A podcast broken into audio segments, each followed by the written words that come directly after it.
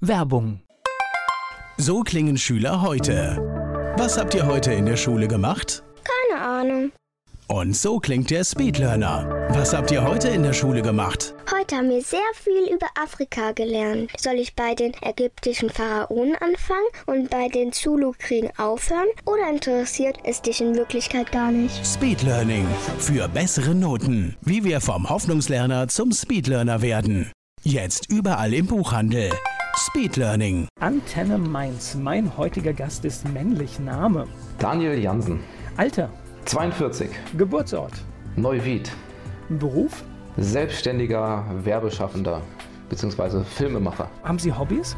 Ja, ich hatte das Glück, dass ich mein Hobby doch irgendwie zum Beruf machen konnte. Also eigentlich ist es wirklich so, dass das komplett verschmolzen ist mittlerweile. Was das Beste ist. Ja, definitiv. Gibt es sowas wie ein Lebensmotto? Ja, irgendwie aus allem das Beste zu machen. Es bringt irgendwie auch nichts, wenn irgendwie mal was schief läuft oder man sich dann darüber ärgert. Also ich glaube irgendwie immer an einen Sinn hinter den Dingen, die passieren.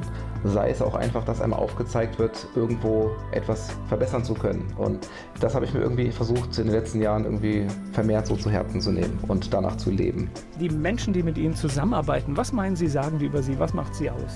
Vermutlich auch mein Drang zum Perfektionismus, definitiv.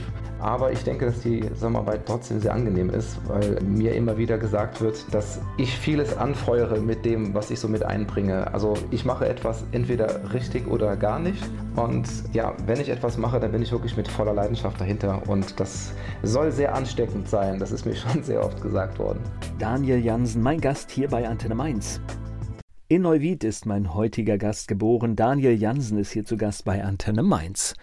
Erzählen Sie mir was über Neuwied. Ich habe nicht wirklich den großen Bezug zu dieser Stadt. Eigentlich bin ich auf dem Land groß geworden, komme eigentlich aus dem tiefsten Westerwald. Wir hatten noch wirklich mehr Kühe als Menschen, als Einwohner. Und das nächstgelegene Krankenhaus war halt einfach in Neuwied. Und da hatte ich dann das Glück, zur Welt zu kommen. Ansonsten, ich bin dort zur Schule gegangen, einige Zeit. Aber den größten Bezug habe ich tatsächlich durch meine Eltern dort, die dort ein großartiges Restaurant hatten bis zum Tod meines Vaters. Und das ist eigentlich so für mich so dieser der stärkste und prägendste Zeitraum, den ich mit Neuwied irgendwie verbinden kann. Das heißt aber, Sie sind auf dem Land groß geworden, habe ich dann schon gehört, ne? Genau, richtig. Das heißt, Doch. Kindheit auf dem Land, alles beschaulich. Ja, kann man nicht anders sagen. Also man war natürlich ab einem gewissen Alter sehr froh, wenn man dann ältere Freunde hatte, die dann schon über einen Führerschein verfügten. Ansonsten, es war sehr ruhig und sehr sehr leise und ja. Es ist verrückt, ich sehe das an meinen Kindern. Das Problem ist ja, wenn die noch nicht Auto fahren können, heute immer noch dasselbe Problem. Also das heißt, wenn man ein bisschen ländlich wohnt, man kommt da nicht weg. Ja, wenn es dann keine Möglichkeit irgendwie Oder wenig Möglichkeiten, ja. Bus, ja. es ist, man ist eingeschränkter, definitiv. Aber ganz ehrlich, rückblickend, ich bedauere es nicht. Also ich habe tolle Freundschaften geknüpft dort in dieser Zeit, die auch tatsächlich wirklich bis heute anhalten. Also einer meiner besten und engsten Freunde, auch mein Trauzeuge, kommt ebenfalls aus der Ortschaft und wir sind immer noch verdammt gut befreundet. Und das heißt, da hat auch Schulzeit am Anfang stattgefunden? Genau, korrekt. Das Restaurant der Eltern haben Sie erwähnt. Was war das für ein Restaurant? Eigentlich recht klassisch. Also mein Vater nannte es immer Euro-asiatisch. Mein Vater ist viel um die Welt gereist und hat wirklich so aus jedem Land irgendwie so die besten Spezialitäten mitgenommen und war leidenschaftlicher Koch und hat wirklich auf Sternenniveau dann auch gekocht und hat sich dann damit auch wirklich so einen Lebenstraum erfüllt, sein eigenes Restaurant zu starten. Und das war schon sehr, sehr toll. Also es war auch für die Familie klasse. Wir haben uns dann da auch sehr oft getroffen und irgendwie sind dann so diese ganzen Familienfeiern Feiern, die man ja auch dann irgendwie so hat, dann ausgewichen und man hat sich irgendwie nur noch in dem Restaurant getroffen. Also das war schon ein starker Mittelpunkt im Leben von uns allen. Euroasiatisch, das hört sich spannend an. Was bedeutet das? Ja. ja, also es waren natürlich wirklich sehr viele balinesische Gerichte, indonesisch, thailändisch, indisch, aber auch deutsche Klassiker dabei. Ne? Also wenn irgendwie Spargelsaison war, dann wurde davor auch nicht Halt gemacht. Natürlich gab es irgendwie auch rheinische Muscheln, also immer so geguckt, was so gerade Saison hat und sehr, sehr viel experimentiert tatsächlich. Wirklich aus allen Ländern das Beste zusammengewürfelt. Und das war schon sehr, sehr spannend. Also auch sehr, sehr einzigartig tatsächlich so in dieser dieser Kombination. Sie haben gerade gesagt, dieses Restaurant hat Sie auch logischerweise der Kindheit mitgeprägt. War das, weil man halt einfach um diesen Betrieb dann lebt? Genau, kann man genauso sagen tatsächlich, ja. Also es ist natürlich nicht der familienfreundlichste Beruf, so generell in der Gastronomie zu arbeiten. Im Prinzip dann, wenn andere frei machen, muss man selber arbeiten und das hat man natürlich dann auch da zu spüren bekommen. Aber ja, wie gesagt, man hat natürlich dann irgendwie auch so die privaten Treffen dann irgendwie dahin verlagert. Und das war irgendwie dann doch auch sehr schön. Also ich habe es tatsächlich sehr genossen, diese Zeit, und denke da sehr, sehr gerne dran zurück. Ja, Gastronomie ist hart und jetzt gerade in den letzten zwei Jahren haben ja auch viele der Gastronomie den Rücken gedreht, weil sie halt gemerkt haben, es geht auch anders und man kann auch anders sein Geld verdienen, wenn es mal nicht ja. so läuft. Ja? Ich ja. glaube, da werden wir noch viele Lücken sehen in der Zukunft. Ja, leider, ja. Gleich geht's weiter im Gespräch mit Daniel Jansen. Mit Daniel Jansen spreche ich später noch über Geister hier bei Antenne Mainz. Jetzt sind wir noch in seiner Jugendzeit in Neuwied. Er ist mein Gast hier bei Antenne Mainz. Weiterführende Schule ist dann wahrscheinlich aber ein bisschen weiter irgendwie, mussten Sie irgendwo hin, oder? Das ist tatsächlich auch alles in Neuwied geblieben. Das war relativ überschaubar tatsächlich. Eine Lieblingsfrage an meine Gäste. Waren Sie ein guter Schüler? ich, oh mein Gott, ich glaube, ich war der Albtraum aller Lehrer. Also ich glaube, ich habe nicht so wirklich in dieses Standardsystem gepasst. Ich würde jetzt nicht so weit gehen und mich als Systemspringer bezeichnen, aber ich glaube, ich war für einige Lehrer eine große Herausforderung. Ja, aber das gehört doch zu dem Job auch dazu, oder? ja, es kommt natürlich auf den Lehrer an, wie man dann da auch damit so umgeht. Aber ich hatte tatsächlich auch hier so Glück und hatte wirklich auch echt gute Lehrer, die das einzuordnen wussten und die auch tatsächlich so meine Stärken auch erkannt haben und mich da auch wirklich gefördert haben tatsächlich. Das Glück hat, glaube ich, auch nicht jeder. Und es haben sich auch damals schon so die Weichen tatsächlich schon in die richtige Richtung gestellt dadurch. Also ich habe das bei mir nur, wenn, wenn ich mich so daran erinnere, wenn ich Lehrer hatte, die es geschafft haben, mich mitzunehmen, war da alles gut und wer das nicht geschafft hat, da war ich wahrscheinlich unerträglich. Aber gut, nach der Schule haben Sie gewusst, wo das hingehen soll, was Sie machen? Also irgendwie war für mich so dieser Bereich äh, Werbung immer unglaublich interessant und ich hatte dann so in der 12. Klasse schon so die Chance, nebenbei mal in so einer kleinen klassischen Werbeagentur reinschnüffeln zu können und das war schon sehr, sehr faszinierend, war allerdings damals noch sehr, sehr printlastig. Also es wurde wirklich ganz, ganz viel Printwerbung gemacht und das war zwar sehr interessant, aber ich habe damals schon gewusst, dass mich eigentlich so dieser Filmbereich doch sehr mehr, eigentlich mehr fasziniert, dieses bewegte Bild, ne? diese Kombination Kombination auch mit Musik und wirklich diese Emotionen schaffen einfach durch diese Filmszenen. Und ja, ich habe dann trotzdem klassisch erstmal Mediengestalter gemacht, also ganz klassisch für Digital und Print, bin aber dann später viel mehr in den Filmbereich eingestiegen. Das heißt, eine Ausbildung in einem Betrieb gemacht? Genau, korrekt. Also in dem Betrieb, wo ich dieses Praktikum gemacht habe, wurde ich dann auch übernommen nach einiger Zeit und habe dann erstmal so ganz klassisch eine dreijährige Ausbildung gemacht. Ganz klassisch Mediengestaltung für Digital- und Printmedien. Okay. Gut, aber da war schon der Begriff digital drin. Also der war zumindest schon mal im Ansatz drin, ja. Gleich spreche ich weiter mit Daniel Jansen hier bei Antenne Mainz. Früh hat mein Gast die Liebe zum Film entdeckt. Daniel Jansen ist mein Gast hier bei Antenne Mainz. Wo kam der Sprung zum Film? Also dieses ganze Filmthema hat mich wirklich so seit der kleinsten Kindheit schon irgendwie fasziniert. Meinen ersten Kurzfilm habe ich mit acht Jahren gedreht. Da hat mich mein Vater auch sehr unterstützt und hat mir dann seine Filmkameras quasi zur Verfügung gestellt und mich quasi eigentlich in diesen ganzen Filmbereich eingeführt. Und ja, der erste Kurzfilm war dann auf 8 mm Rolle und das hat sich irgendwie dann durch das ganze Leben später hinweg durchgezogen. Und das Hobby habe ich dann irgendwann immer weiter ausgelebt, so dass ich dann 2006 wirklich einen eigenen Kinofilm produziert habe, wirklich alles im Hobbybereich letztendlich. Das war ein richtiger Spielfilm, der dann auch in ausgewählten Kinos tatsächlich dann auch lief. Der lief dann in Koblenz, in Köln, in Bonn, also so in ausgewählten künstlerischen Kinos, sage ich mal, die so ein bisschen alternative Filme auch zeigen.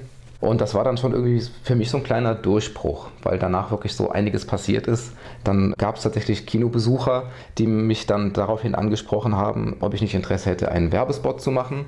Und dann habe ich überlegt, okay, ein Werbespot wäre eigentlich auch mal cool, wäre mal was anderes, warum nicht? Und dann habe ich meinen ersten Werbespot gemacht, der dann tatsächlich ja eine Auszeichnung gewonnen hat. Der hat einen Innovativpreis gewonnen auf der Leipziger Buchmesse und so ist es dann regelrecht eskaliert. Irgendwie ging das dann doch immer, immer weiter tatsächlich, dieses Thema. Ich glaube, mir, mir fallen jetzt gerade zwei Sachen auf. Wir müssen, glaube ich, mal die 8 mm erklären. das ist ja so weit weg, dass es ja schon fast nicht mehr wirklich ist. Ne? ja, gut, das ist natürlich auch schon eine ganze Weile her. Man muss dazu sagen, mein Vater hat damals Unterwasserfilme gedreht, auch hobbymäßig. Und er hatte da wirklich noch eine Kamera mit Unterwassergehäuse, ein Riesenbrocken. Also heute, keine Ahnung, wäre das wahrscheinlich so groß wie eine Packung Kaugummis, aber damals war es wirklich ein riesen Oschi und da wurde dann wirklich auf 8 mm Film gedreht und diese Filme, die waren, ich glaube, das war damals alles so auf drei Minuten begrenzt. Ich weiß nicht, wie er es dann gemacht hat, ob er dann alle drei Minuten wieder an die Oberfläche getaucht ist und den Film gewechselt hat, ich weiß es nicht. Aber sehr, sehr spannend und tatsächlich für mich rückblickend auch unglaublich toll, das noch erlebt zu haben. So diesen klassischen Filmschnitt. Wirklich so den Film wirklich so schneiden mit den Händen, dann auch wieder kleben. Das hat schon viel mit mir gemacht und mich sehr, sehr geprägt, muss ich sagen. Naja, ich komme ja aus dem, logischerweise aus dem Audioschnitt und habe da viel Erfahrung und ich habe auch noch mit Bändern und der Schere da gesessen. Und das ist, ich habe keine Ahnung, ich bilde mir immer ein, dass das etwas macht mit den Menschen, weil früher war es halt so, jeder schlechte Schnitt, ich vermute im Film war es auch, war deutlich hörbar. Ja, ja, na klar. Und, und heute, heute man kann man schon viel ausgleichen oder sowas am Rechner, aber das Band hat nichts verziehen. Doch, ich würde sagen, das war damals genauso, ja. Was war das für ein Gefühl im Kino, seinen Film zu sehen? Ja, das war schon Wahnsinn. Also ich hätte halt auch nicht gedacht, dass das damals wirklich so groß wird. Also ich hatte einfach die Idee dieses Films und es war einfach so ein ganz, ganz großer Drang, das wirklich einfach umzusetzen. Das waren dann auch zwei Jahre Dreharbeiten und zwei Jahre Nachbearbeitung. Das war wirklich eine lange, lange Zeit. Klar, es lief alles so nebenher, aber das dann wirklich so fertig auf der Leinwand zu sehen, zu erleben, zu hören, war schon toll. Wobei ich gestehen muss, ich habe bei der Premiere nicht auf die Leinwand geguckt, sondern ich habe eigentlich nur die Leute beobachtet, die wirklich in den Sesseln saßen und habe einfach geschaut, wie reagieren die Leute auf diesen fertigen Film. Und das war irgendwie schon unglaublich faszinierend, das so zu erleben. Na, ist ja okay, Sie kannten den Film ja. Ja, genau, könnte man sagen, ja. Okay, das heißt, daraus ist dann ein erster Werbespot entstanden. Wissen Sie noch für was? Das war tatsächlich für eine Buchhandlung aus Koblenz. Und ja, war lange, lange Zeit auch ein großartiger Kunde von mir. Und ja, ich gehe heute immer noch dort einkaufen. Also ist wirklich eine gute Freundschaft auch daraus entstanden tatsächlich. Heute ist ja Video boomt ja und es gibt ganz viele Möglichkeiten, da Dinge zu machen. Das war natürlich, als Sie damit angefangen haben, alles noch ein bisschen aufwendiger. Ja, definitiv, definitiv, ja. Also heute ist der Aufwand, wenn man irgendwas machen möchte, schon etwas kleiner geworden, definitiv, ja. Gleich geht's weiter im Gespräch mit Daniel Jansen. Daniel Jansen beschäftigt sich heute unter anderem mit Geistern, da sprechen wir gleich drüber. Er ist mein Gast hier bei Antenne Mainz. Wir haben erfahren, er ist zum Film gekommen über einen Werbespot, den er gedreht hat und hat das Ganze dann beruflich gemacht. Er ist hier bei Antenne Mainz. Wie ging es dann weiter? Ja, also der Bereich Video ist halt immer, immer größer geworden. Nach diesem Werbespot folgten dann die nächsten Werbespots und ja, es wurde tatsächlich einfach immer größer. Man hat dann auch irgendwie größeres Equipment angeschafft, weil man gemerkt hat, man kommt einfach jetzt hier nicht mehr weiter. Man braucht mehr Licht, man braucht besseren Ton und irgendwann ging es dann auch in Richtung Luftaufnahmen, also musste die erste Drohne her und ja, also es wurde sich quasi in alle Bereiche irgendwie so ein bisschen, bisschen vergrößert und ja, die Fühler wurden auch ausgestreckt. Wo könnte man denn noch mehr im Filmbereich machen? Und auch da habe ich dann tatsächlich einen sehr besonderen Bereich entdeckt und habe dann dort ja im Prinzip meine erste eigene Serie produziert, die dann auch tatsächlich mittlerweile sehr erfolgreich auf den Plattformen Amazon, Amazon Prime Video und Ghostflix läuft. Okay, das heißt aber tatsächlich, dieser Werbespot für diese Buchhandlung, das war quasi das Kickoff für die Selbstständigkeit auch bei Ihnen. Ja, also ich war davor schon selbstständig, aber halt wirklich eher so im Bereich Printwerbung und Webdesign, ganz klassische Werbung gemacht. Aber dieser Filmbereich ist dann dadurch komplett durchgestartet. Also das hat sich dann komplett verschoben tatsächlich. So, und jetzt erzählen Sie uns mal was über Ihre erste Serie. Um was geht's da? Ja, es ist ein etwas verrückteres Thema tatsächlich. Es geht in den Bereich des Mystischen und Paranormalen. Also die Serie heißt Die Geisterakten und knüpft im Prinzip an so erfolgreiche Sendungen aus den USA an. Da gibt es ja ganz, ganz viele klassische Geisterjäger, die dann in der Nacht durch bekannte Spukhäuser ziehen und einfach ihre Erlebnisse aufzeichnen. Und das gleiche machen wir hier in einem sechs- bzw. inzwischen siebenköpfigen Team. Und ja, wir verbringen wirklich ganze Nächte dann an Burgen, Schlössern oder anderen unheimlichen Orten, denen man einfach belegt oder der Legende nach einfach nachsagt, dass es dort spuken soll. Und wir schauen dann wirklich, okay, ist das so? Ne? Und wir verbringen dann da eine sehr, sehr spannende Nacht. Und das ist komplett ohne Drehbuch und wir schauen wirklich, was passiert und man weiß vorher nie, was passiert. Es ist eine sehr, sehr spannende Geschichte, die jetzt seit 2015 ja, sehr, sehr erfolgreich läuft. Ne, jetzt liegt natürlich die Frage hier auf der Hand, was passiert denn? Ja, wir haben. Also wir können jetzt hier nicht alles spoilern, aber wir können ja vielleicht mal, vielleicht gibt es ja irgendein Beispiel, wo Sie etwas erzählen können. Ja, also es gibt tatsächlich immer wieder, das sind so die häufigsten Phänomene tatsächlich, dass man einfach Stimmen aufzeichnet, wo eigentlich keine Stimme sein dürfte. Das Phänomen ist wirklich sehr, sehr alt. Das ist so alt wie ja, die Tonbänder selbst oder die Technik des Tonbands selbst. Und das ist tatsächlich sehr interessant, wenn man die Aufnahmen, die man gemacht hat, später abhört. Man stellt vor Ort Fragen in den Raum und beim Abhören hört man plötzlich Antworten. Ja, das klingt verrückt. Es ist, ja, es ist auch verrückt, aber es ist wirklich unglaublich spannend, wenn man dann wirklich eine Stimme auf der Kamera hat oder auf dem Tonbandgerät hat, die einem auch noch antwortet. Also man hat wirklich dann Stimmen, die auf die Frage wirklich antworten. Und das ist etwas, was irgendwie wahnsinnig klingt, aber es macht einem eine wahnsinnige Gänsehaut. Und dieses Phänomen ist unglaublich interessant und das ist so eines der häufigsten Dinge. Dann haben wir auch Vollspektrum-Fotoapparate im Einsatz, womit wir dann Fotos schießen, die ganzen Bereiche mit einfassen, die das menschliche Auge gar nicht mit aufnehmen kann. Ja, wir haben ja ein sehr begrenztes Sehvermögen als Menschen und diesen ganzen ultravioletten Bereich oder auch den Bereich im, im Infrarotbereich, das können wir alles nicht sehen. Und diese Kameras können das einfassen. Und auch da haben wir dann schon sehr, sehr merkwürdige Anomalien eingefangen, die wir dann auch bis heute nicht wirklich erklären können. Also wir ziehen dann auch viele Experten zu Rate aus den verschiedensten Bereichen und ja, auch die kommen dann da sehr häufig an ihre Grenzen. Gleich spreche ich weiter mit Daniel Jansen. Daniel Jansen ist Filmemacher und er macht ganz spezielle Filme. Er geht in verlassene Gebäude und dreht dort nachts Filme mit seinem Team auf der Suche nach Geistern. Und darüber spreche ich jetzt mit ihm hier bei Antenne Mainz. Das heißt, was sieht man da? Wie muss ich mir das vorstellen? Was nehmen die Kameras da auf? Das geht von merkwürdigen Lichtanomalien bis hin zu Schatten. Also manchmal schon ganz, ganz verrückt. Also es gibt da ein Phänomen, das nennt sich, das sind sogenannte Orbs, die man dann da fotografiert. Das sieht dann aus wie Lichtbälle. Da muss ich aber sagen, da bin ich sehr, sehr skeptisch, weil ich würde mal behaupten, dass 99 Prozent dieser angeblichen Orbs einfach Staubpartikel sind, die dann einfach dann vom Blitzlicht oder einfach vom Kameralicht angeleuchtet werden. Das reflektiert dann einfach und sieht dann natürlich auch später sehr, sehr spannend spannend aus. Aber es gibt dann tatsächlich auch schon mal Gebilde, die dann teilweise einfach auch aussehen können wie ein Gesicht oder wie ein Körper. Und da fängt es natürlich wirklich an, spannend zu werden. Wenn Sie jetzt in so ein Gebäude wollen oder dort hineingehen, werden Sie da immer mit Begeisterung empfangen? Oder muss man nee, Überzeugungsarbeit leisten? Ja, doch, doch schon. Also gerade so zu Beginn, so ich sag mal so in den ersten beiden Staffeln, also man muss dazu sagen, wir arbeiten aktuell tatsächlich schon an der fünften Staffel und in den ersten beiden war es wirklich sehr, sehr zäh. Man musste wirklich genau erklären, was tun wir da und man musste auch viel mehr erklären, warum tun wir das überhaupt. Das war dann schon sehr verrückt, weil viele einfach auch Angst hatten, dass dann ihr Schloss oder ihre Burg oder ihr Hotel oder was auch immer dann nachher da wirklich als verfluchter Spukort dasteht und das will man natürlich dann auch natürlich vermeiden als Eigentümer, ganz klar. Inzwischen ist es so, dass wir selbst schon Anfragen bekommen und wir eigentlich da gar nicht mehr viel an Überzeugungsarbeit leisten müssen. Das heißt, wir werden selbst von Burgen oder Schlössern angeschrieben oder auch von Privatleuten angeschrieben, die dann sagen, hier, wir haben hier einen alten Hof oder wie auch immer, das könnt ihr euch doch mal anschauen, hier gibt es Legenden, wie auch immer und dann schauen wir uns das tatsächlich dann auch näher an. Wobei wir Menschen werden doch von mystischen Geschichten angezogen. Ich sehe das ja, aber gut, hat sich ja auch so gedreht. Ich sehe das ja eher so als strategischen Vorteil. Gerade so ein Gebäude will ich doch vielleicht besuchen und sehen, wo irgendwas passiert ist. Ja, ja, ich glaube, da splittet sich das so ein bisschen. Ne? Also es gibt hier zum Beispiel so eine Burg, das ist hier auch am Rhein gelegen, die Burg Liebenstein, die quasi auch sogar damit wirbt, in Anführungsstrichen auf ihrer Webseite auch, dass sie so ihren eigenen Hausgeist haben.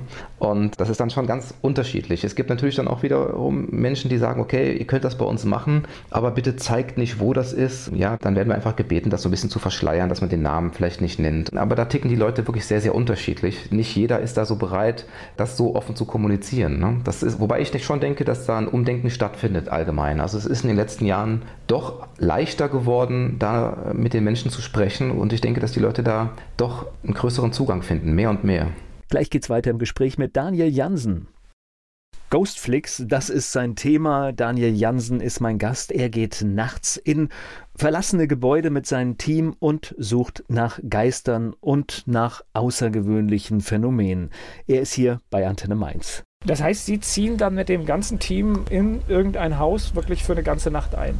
Korrekt, genau. Mit den größten technischen Apparaturen, die man sich da mittlerweile vorstellen kann. Und ja, je nach Größe teilt man sich dann dort auf, dass man dann irgendwie, ja, eventuell mal jemand alleine losgeht oder man geht in Zweierteams los, was eigentlich so, ja, rückblickend eigentlich so das Beste ist, tatsächlich, weil ganz alleine losziehen ist halt dann auch teilweise sehr gefährlich, weil wir auch natürlich auch in, ja, in Gebäuden unterwegs sind, die vielleicht auch nicht mehr ganz so massiv sind von ihrer Bauweise. Ne? Da gibt es dann auch teilweise schon recht marode Gebäude und da muss man wirklich einfach auch wirklich aufpassen auf sich. Und es passiert im Dunkeln, ne? Das kommt noch dazu. Es ist komplett dunkel. Zu Beginn waren wir auch sehr viel noch mit Taschenlampen so als Unterstützung im Einsatz. Wir arbeiten aber eigentlich nur mit Nachtsichtkameras. Und inzwischen machen wir es sogar so, dass wir eigentlich in kompletter Dunkelheit unterwegs sind. Das bekommt der Zuschauer so nicht wirklich zu spüren, weil für ihn ist alles hell ausgeleuchtet, weil das dann Infrarotlichter sind, die auf den Kameras befestigt sind. Und dadurch wirkt das alles hervorragend ausgeleuchtet, aber man selber stolpert dann quasi eigentlich nur von Raum zu Raum. Das ist schon auch nicht so ganz ungefährlich. Gibt es für Sie ein Gebäude, das besonders beeindruckend war? Ja, definitiv. Also wir hatten so gerade so in unseren Anfangszeiten haben wir ein, ein Hotel besucht, was viele, viele Jahrzehnte geschlossen war. Und da gab es auch diverse Geschichten zu diesem Hotel. Und es war tatsächlich auf einem Platz gebaut, in dem ja zu Zeiten der Hexenverbrennung unglaublich viele Prozesse stattgefunden haben. Und man sagte uns, dass diese Energien dort zu spüren seien. Und tatsächlich haben wir dort auch sehr viele Untersuchungen durchgeführt. Und das waren auch rückblickend immer noch so wirklich mit die interessantesten Untersuchungen, die wir jemals gemacht haben. Da sind wir tatsächlich so ein bisschen an unsere Grenzen gekommen. Ich überlege gerade, hier in der Region gibt es auch so eine Gemeinde, da ist auch sehr viel bekannt über Hexenverbrennungen. Vielleicht gibt es da ja irgendwie auch ein Gebäude, das dann vielleicht Ihnen bald zugetragen wird. Gleich geht's weiter im Gespräch mit Daniel Jansen.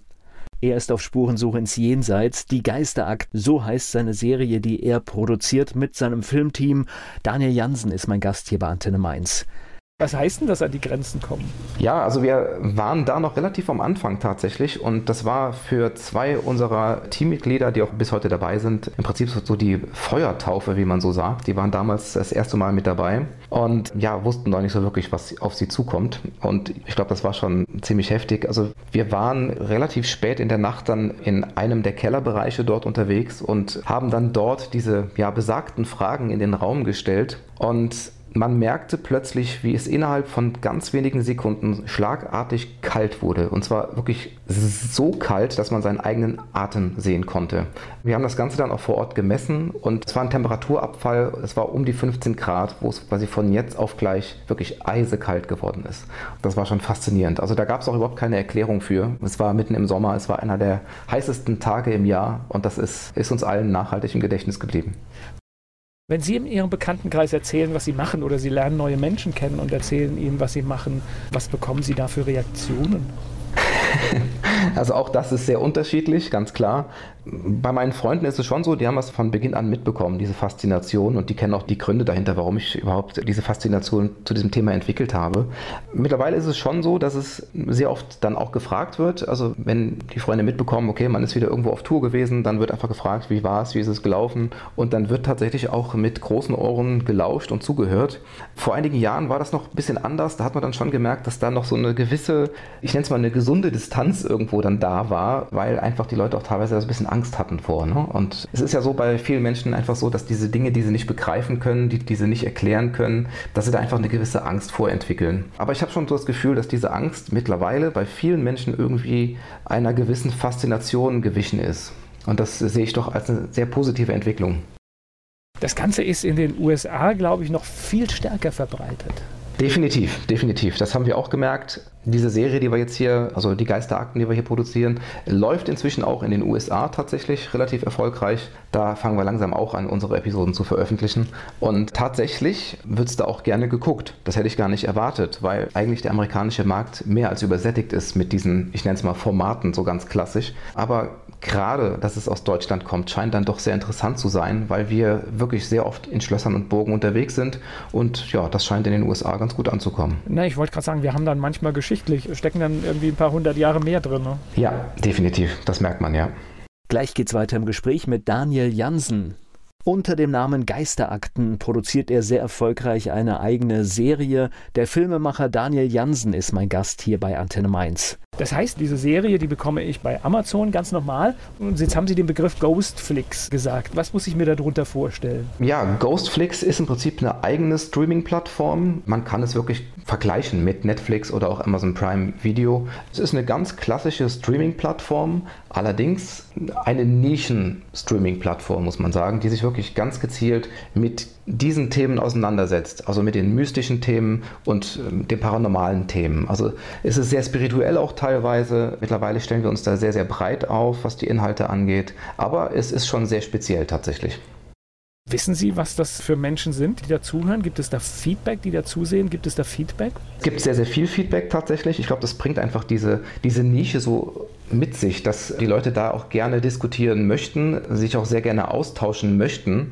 Die Möglichkeit bieten wir den Leuten auch. Und es ist sehr, sehr breit gefächert. Wir haben sehr, sehr viele Skeptiker dabei. Wir haben Menschen dabei, die sich das aber auch einfach nur als reine Unterhaltung auch anschauen. Aber es gibt auch ganz viele Menschen, die sagen, ja, ich habe selber schon was erlebt und die sich dann darin auch bestätigt fühlen, denen das vielleicht auch einfach Angst nimmt. Es gibt aber auch Menschen, die einfach neugierig sind und sich dann auch diese ganzen Dokumentationen, die wir da auch auf der Plattform haben oder auch die Interviews, die wir dort haben, aus den unterschiedlichsten wissenschaftlichen Bereichen einfach anschauen, um sich weiterzubilden. So, wie funktioniert das jetzt? Ich habe vielleicht ein Haus und ich möchte, dass ihr kommt. Was mache ich? ja, also generell muss man sagen, dass wir mit Geisterakten jetzt nicht unbedingt nur Privatfälle annehmen. Also eigentlich haben wir uns in den letzten Jahren schon ein bisschen distanziert. Da gibt es ganz, ganz, ganz, ganz seltene Ausnahmen, wo wir wirklich sagen, okay, das machen wir jetzt mal. Das heißt, ähm, es braucht eine gute Geschichte. Ja, und okay. vor allen Dingen etwas Belegbares. Es muss für uns irgendwo auch greifbar sein. Wäre natürlich klasse, wenn es irgendwelche Zeitungsberichte gibt oder wirklich irgendwelche Belege gibt, auf die man wirklich auch aufbauen kann.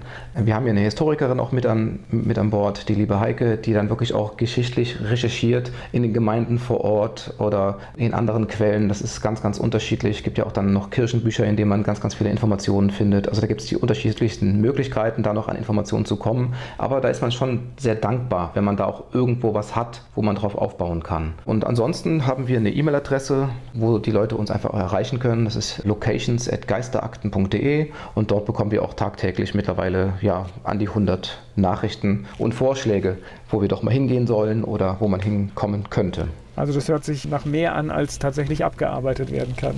Das ist tatsächlich mittlerweile wirklich so, dass man da kaum noch hinterherkommt. Also mittlerweile ist auch ein Autoresponder aktiviert, damit die Leute überhaupt mal eine Antwort bekommen. Es ist tatsächlich sehr, sehr viel geworden. Aber zeigt doch einfach, dass die Zuschauer einfach mehr und mehr werden. Sie haben gesagt, es gibt kein Drehbuch. Das heißt, das ist dann auch immer so ein bisschen ein, ein Überraschungseffekt, was man in so einer Nacht aufnimmt und was dann letztendlich für eine Episode da rauskommt. Ganz genau. Das ist etwas, was man auch lernen musste tatsächlich. Natürlich plant man im Vorfeld, also gerade so ein Perfektionist wie ich, der will natürlich irgendwie auch da möglichst strukturiert rangehen und man plant dann im Vorfeld, okay, man könnte dann in den Raum gehen, könnte dort vielleicht das und das machen, dann könnte man in den Keller gehen, dort könnte man jenes machen. Man versucht schon so ein bisschen zu planen, aber so die letzten Jahre haben einfach gezeigt, dass es doch immer anders kommt und man muss auch lernen, da so ein bisschen diese Zügel aus der Hand zu geben und auch dann da so ein bisschen zu vertrauen und tatsächlich tatsächlich ist das auch das Allerbeste, wenn die Geschichte sich da quasi selbst schreibt und man sich einfach darauf einlässt, was da passiert oder was dieser Ort vielleicht selbst erzählt. Und das ist schon unglaublich spannend und das ist auch das, warum ich diese Faszination nicht verliere an diesem Ganzen, weil es wirklich jedes Mal anders ist und ja, jeder Ort eine andere Geschichte und andere Erlebnisse bereithält für einen. Was ist es, wenn man jetzt mit riesen technischen Aufwand in ein Gebäude einzieht und es passiert letztendlich eine Nacht lang nichts? Ja, das kommt auch vor leider. Das ist, also wir könnten, ja, wir wären wahrscheinlich inzwischen schon bei Staffel 11, wenn man die Episoden trotzdem veröffentlicht hätte. Das kommt vor. Wir hatten auch schon wirklich großartige Locations, wo man dachte, wow, da muss jetzt die Post abgehen und saß wirklich da und hat dann Däumchen gedreht. Das passiert leider auch, zeigt aber auch einfach, dass man es nicht erzwingen kann. Ja, hat man leider keinen Einfluss drauf. Aber auch das muss man dann irgendwo hinnehmen und man darf sich dann da auch nicht ärgern, weil man kann es auch nicht ändern. Ja, das ist alles, alles extremst, extrem spannend, was Sie da machen. Bei Medienprojekten interessiert mich immer so ein wenig, funktioniert das? Das heißt, das ist etwas, was wirklich existieren kann, weil es genügend Fans gibt? Überraschenderweise ja. Auch das, denke ich mal, ist in den letzten Jahren schon so ein bisschen gewachsen oder es hat auch da so ein Umdenken stattgefunden. Also in Ländern wie England, USA oder auch Irland, da gehört das wirklich zu dem Alltag dazu. Dieses Thema der Geister, das ist da einfach kein Tabuthema. Hier in Deutschland wird man oder wurde man zumindest vor vielen Jahren einfach, wenn man sagt, man beschäftigt sich so mit paranormalen Themen, wurde man einfach schon so ein bisschen als verrückt abgestempelt. Aber das hat sich definitiv geändert und äh, die Leute sind da schon deutlich offener und wir hören immer wieder, dass wir viele Menschen auch irgendwie so zu ein bisschen Nachdenken gebracht haben durch unsere Episoden oder vielleicht auch zu einem Umdenken gebracht haben. Und man merkt wirklich, die Leute werden zunehmend offener. Gleich geht's weiter im Gespräch mit Daniel Jansen. Wir sprechen unter anderem über eine Fernsehserie, die bei Ghostflix läuft und der Name ist Programm. Unter anderem läuft dort die Serie Die Geisterakten und die wird produziert und gemacht von dem Filmemacher Daniel Jansen, der ist mein Gast hier bei Antenne Mainz. Mich erinnert das so ein bisschen, ich weiß nicht, ob Sie das kennen, das war früher ein RTL-Format, unglaubliche Geschichten mit Rainer Holbe. Da sind auch diese Sachen so, so passiert. Und ja. ich kann mich an die ein oder andere Geschichte auch erinnern, wo wirklich auch Betroffene in diesem Dreh dann wirklich auch ja, ein bisschen Probleme bekommen haben. Ist sowas auch schon passiert und sind Sie dann darauf vorbereitet? Ja, das ist auch schon passiert. Dadurch, dass man halt nie wirklich weiß, was passiert da wirklich vor Ort, passieren natürlich auch manchmal Dinge, auf die man wirklich so gar nicht vorbereitet ist. Ne? Also man versucht da natürlich immer nach rationalen Erklärungen zu finden. Es gibt auch Situationen, wo man dann händeringend nach Erklärungen sucht, aber auch einfach dann ja mit einem riesengroßen Fragezeichen wieder nach Hause fährt, weil man eben keine Erklärung gefunden hat dafür. Wenn man jetzt so eine Stimme aufnimmt und die Stimme erzählt etwas, dann geht danach eine Recherche los. Was haben wir da gehört? Passt das vielleicht in einen geschichtlichen Kontext? Das wäre natürlich so der Idealfall, wenn man dann irgendwie auch einen Namen erhält. Das kommt tatsächlich relativ häufig vor, dass man auch einen Namen genannt bekommt. Allerdings sind das dann meistens einfache Vornamen und das ist dann nicht immer so einfach, da wirklich was zu finden. Ne? Also wenn man da einfach dann nur einen Namen hat, wird es halt dann schwieriger. Aber wenn man dann noch einen Nachnamen dazu bekommt, ist sowas eigentlich wie so ein Sechser im Lotto letztendlich, was die Recherche angeht. Das heißt, man fragt dann nach, wenn man merkt, ich habe hier einen Namen oder hier findet eine Kommunikation statt? Ja, also es ist tatsächlich überwiegend so, dass wir live vor Ort das gar nicht mal mitbekommen, sondern das alles später in der Auswertung, so nennen wir das, dann raushören. Also sprich, sobald die Untersuchung vorbei ist, packt man alles zusammen, fährt nach Hause, schläft vielleicht mal zwei, drei Stunden und dann werden die Aufnahmen überspielt und erst dann beim Abhören hören wir leider erst diese Antworten. Ich habe gesehen auf Ihrer Webseite, Sie haben eine ganze Reihe von FAQs und ich nehme an, das ist den ganz vielen Anfragen geschuldet, ob man das Team begleiten darf, ob man, ich weiß gar nicht, alles Mögliche. Das heißt, es sind wirklich unzählige Anfragen. Das hört sich zumindest so an. Ja, definitiv. Diese FAQs sind auch in den letzten Jahren wirklich immens gewachsen. Das sind inzwischen auch wirklich einige Kilometer an Text. Und streng genommen könnte man sie auch wahrscheinlich wöchentlich wieder erweitern. Wir arbeiten da auch immer wieder dran. Ja, aber auch da sieht, sieht man wirklich auch einfach, wie groß das mittlerweile geworden geworden ist. Es sind sehr, sehr viele Zuschauer, die natürlich auch wieder neu anfangen. Da doppeln sich vielleicht auch einige Fragen zu Beginn und dann ist es natürlich dann schon ganz praktisch, wenn man die auf so eine FAQ-Seite verweisen kann ich denke mal, Sie sind ein eingespieltes Team, wenn Sie drehen und äh, logischerweise kann man da keinen mitnehmen, weil das natürlich eingespielt ist halt einfach. Ja, das ist das. Also wenn wir so im Team untereinander kommunizieren, funktioniert das teilweise auch einfach nur über die Augen. Da reicht es, wenn man sich einfach einen Blick zuwirft ne, bei irgendeiner Untersuchung und dann braucht man da nicht groß reden und äh, das vereinfacht das Ganze immens. Hinzu kommt einfach, dass wir da auch teilweise wirklich an Orten unterwegs sind, wo es auch nicht ganz ungefährlich ist. Und ja, da jemanden mitzunehmen, ist natürlich auch immer ein bisschen schwierig. Man muss halt wirklich dann auch irgendwo aufpassen. Man hat eine gewisse Verantwortung dann. Und das lenkt natürlich irgendwo auch ab. So vier Staffeln gibt es, haben Sie verraten. Die fünfte ist in der Mache? Genau, korrekt, genau. Und kommt dann das ist tatsächlich so, dass wir da sehr entspannt unterwegs sind und uns da auch keinen großen Druck machen mit der Veröffentlichung, eben auch weil wir manchmal Drehs haben oder Untersuchungen haben, wo halt nichts passiert. Deswegen ist das sehr schwer zu planen. Und wir versuchen so alle vier Wochen eine neue Episode zu veröffentlichen auf Amazon Prime und auf Ghostflix. Gleich spreche ich weiter mit Daniel Jansen. Werbung. So klingen Schüler heute. Was habt ihr heute in der Schule gemacht? Keine Ahnung. Und so klingt der Speedlearner. Was habt ihr heute in der Schule gemacht? Heute haben wir sehr viel über Afrika gelernt. Soll ich bei den ägyptischen Pharaonen anfangen und bei den Zulu-Kriegen aufhören? Oder interessiert es dich in Wirklichkeit gar nicht? Speedlearning. Für bessere Noten. Wie wir vom Hoffnungslerner zum Speedlearner werden. Jetzt überall im Buchhandel. Speed Learning.